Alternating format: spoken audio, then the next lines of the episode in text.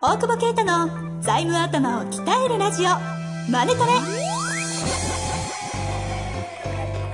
ビジネスにおいて欠かせない財務戦略ポッドキャスト「財務頭を鍛えるラジオマネトレ」では財務のスペシャリストである税理士の大久保啓太が経営者をはじめビジネスパーソンが知っておくべき財務やお金に関わる情報をちょっと辛辣ながらも分かりやすく解説します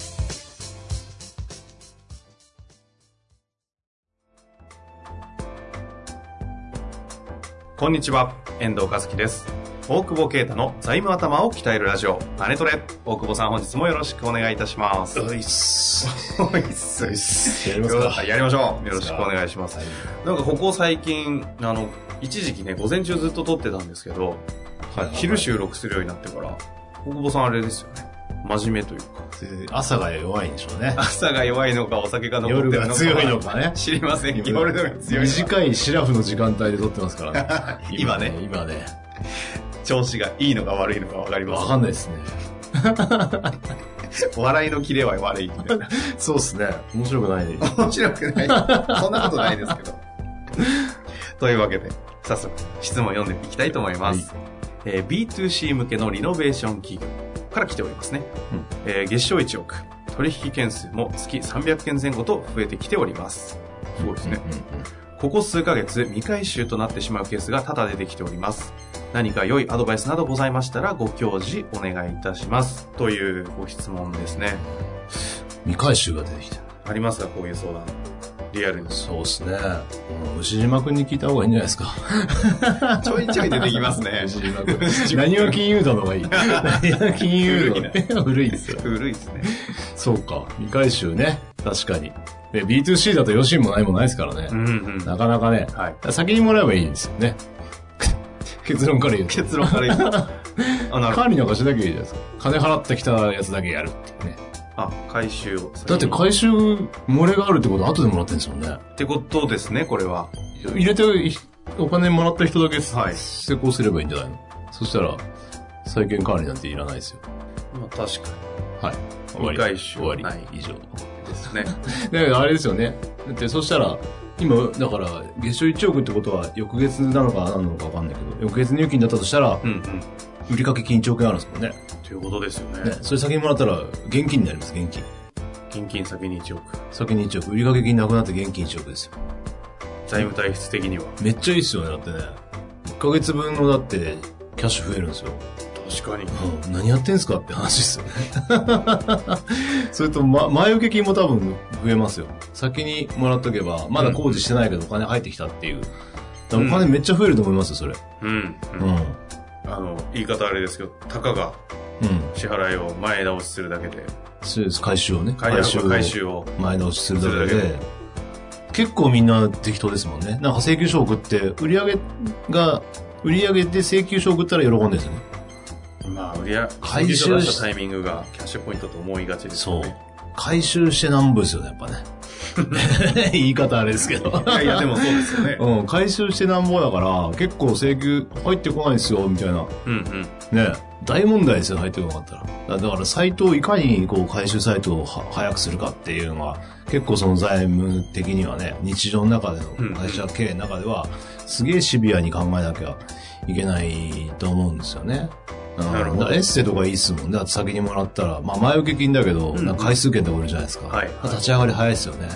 なるほど。うん。だからどうやって早く回収するか。するか。うキャッん。シそュれをがやっ先にぱ作るか。先に作るかがやっぱ財務ですよね。やっぱ時間軸だから。うんうん。ね、一日でも早く多く持っていくっていう全のが財務戦略の基本中の基本だから、うんうん。そうなると、請求書送って翌月払いますって、翌月入ってくるんだろうなじゃなくて、ちゃんと請求書に当月末までの支払いお願いしますって書いたら結構払ってくるんでね。そんなもんですかなんか書いてあると真面目じゃんいや、 真面目かどうかわかりませんけ大体その、ど。まあ特に中中小小の系、そうですよね。中小の経理やってることだって真面目だから。ああだって大大企業はね、そうやってね、えー早く回収したり、遅く払ったりしてくるわけじゃないですか。確かに。うん、だからそうなると、僕らはね、中小企業が何ができるのかっていうと、なるべく早くもらうためにどういう仕掛けをっていうね、うんううんん。から当月の当月ですって言ったって。で、それが、あのー特に今みたいなね、B2C で初頭でしょうから、一回一回の取引だから、うんうんうんそれはそういう、そういう場合はすぐ変えられますよね。リピートというか、毎回毎回の場合はね、うん2ヶ月いっぺんになっちゃうから、ね、僕も間違えて顧問料翌月払いでもらってたら、もらったけど、うん今と、当月に変えてもらうの大変ですもんね。2回もらわなきゃいけないから。確かにね、うんそうですよね。そう。切り替えが大変ですよね、一度動いちゃってると。そうです、そうです。で、僕もね、やっぱその財務戦略企業としてはね、前受けですよね。前受けでもえらうちなみに、あの、生々しい大久保さんのはい顧問の話ですけはいど、はこ大久保先生の顧問のお支払いって前前なんですい。ね前払いですよ。あ、そうなんです財務戦略ですから、僕。財務売ってる以上。で、で、やってたんですけど、はいお客さんの決算書に全部前払い費用って出るから、ちょっとかっこ悪いなと思 って。そうなんか、ちょっとかっこ悪いなと思って、当月をベースですけ ど、なるほどでも、でも当月でしょうね、やってるからね。うん。その辺をやっぱり考えないと、バラバラと管理もしにくいしね。リピートの場合はね。うん。なるべくちゃんと初めの契約の時にすぐに入金してもらうようなうんうん。感じでやれると、全然財務の状況変わってきますからね。だってそのね、2ヶ月さ、まあ1ヶ月なのか当月なのか2ヶ月なのかで売上だから、売上が売掛金になるわけですから、うんうんそうすると月賞分キャッシュ変わるんですよ。そしたら本当に前受けだってね、けん検討していいわけですよ。先にくれたらやりますよっていうのを、ちゃんとやんないといけないかなっていうむ。しろ、しなさいぐらいの感じですか。いや、まずそこから設計した方がいいですよね。売掛金だから調達するというよりは、売掛金にならないにはどうしたらいいだろうっていう、まあ、理想論かもしれないけどね。まあでもまあ、うん一つまず理想論からね、入らないと。うん、それは例え設定できないばで、請求書にね、あの、いつまでにって書いたら書くことで、実はそういうサイトが作れるっていうことも大いにあるし、うんう。ん。だから振込手数料はそちら負担でって書いてあると、やっぱり、ね、真面目ながらというか、なんかやっぱそうすると払うじゃないですかう。んうん。うまあん。ってそういういうのはもんだと思います。そうそう。でそれ結構気遣いというか、うんそういう、ね、その今の経理の方の質問でしょうけど、そういう財務的な、ね、あの、なんていうの、心理戦、うん、をやってあげた方がいいんじゃないかな。でも先ほどおっしゃってた通り、スポットなんで、しスポットですし、C 向けですし、うんうんうん。これ本当に請求書のところきか書き換えるだけでも、書き換えるじゃ実ない現できちゃいそうう、ん、先に入れてくださいね、つったら。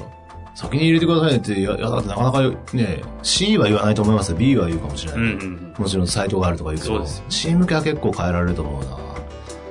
うん。なるほうんど。。少なくともその場でもらうとかね。なそるほのどね、うん、できると思うんで。未回収は出てきているケース、どうすればいいでしょうかというご質問に対しては、先に払わせろと。いうところか。逆に言うと、自分の会社のことを考えるんだったら、それは後ろ倒ししろっていうことを、そうですすねね。そうですね。なるべくうん。うんまあ、そこについてはまた別の機会でお話もあるかもしれませんので、ちょっとそちらの方に委ねましょうかね。今回はそうあくあくまで売掛金を先に回収するという話はい。というわけでですいいねで。すか。はい。はい。あり本日もありがとうございましがとうたご。ざいます。本日の番組はいかがでしたか番組では大久保携帯の質問を受け付けておりますウェブ検索で「税理士カラーズと入力し検索結果に出てくるオフィシャルウェブサイトにアクセスその中のポッドキャストのバナーから質問フォームにご入力くださいまたオフィシャルウェブサイトでは無料メルマガも配信中ですぜひ遊びに来てくださいね